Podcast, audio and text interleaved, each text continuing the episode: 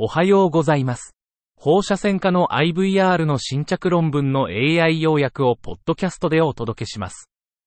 よろしくお願いいたします。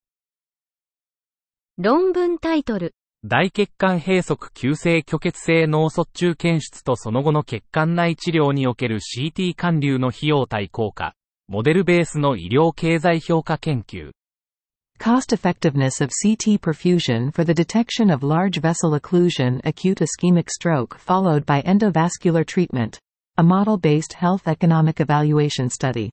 目的、CT パーフュージョン、CTP を追加することで、急性虚血性脳卒中、AIS、疑いの患者における大血管閉塞、ルボの検出率が向上するとされています。方法、701人のエブと治療患者を対象に、NCCT プラスクタプラス CTP と NCCT プラスクタの2つの戦略を比較しました。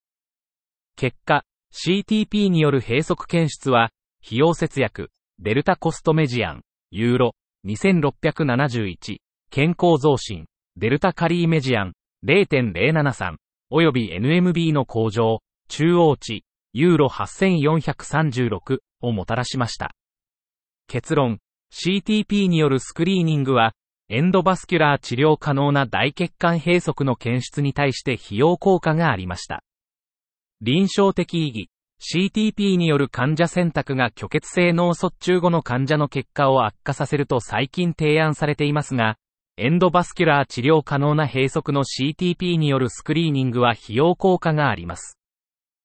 論文タイトル。パイラッツバージョン2.0とバージョン2.1。MRI 標的生検から根治的前立腺切除術までの前立腺がんグリーソングレードのアップグレード率とグレードダウン率の比較。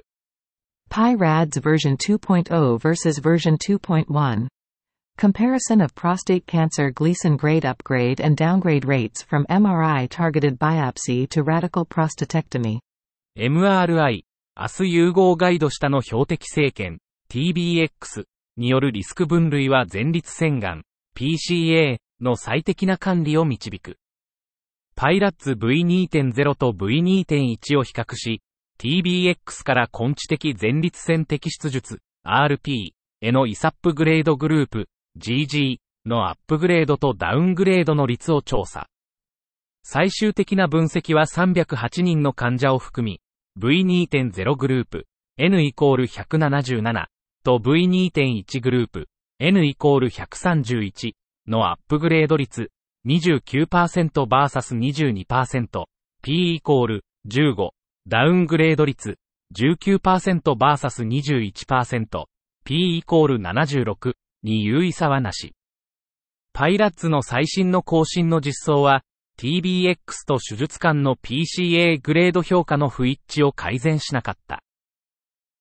以上で本日の論文紹介を終わります。お聞きいただき、ありがとうございました。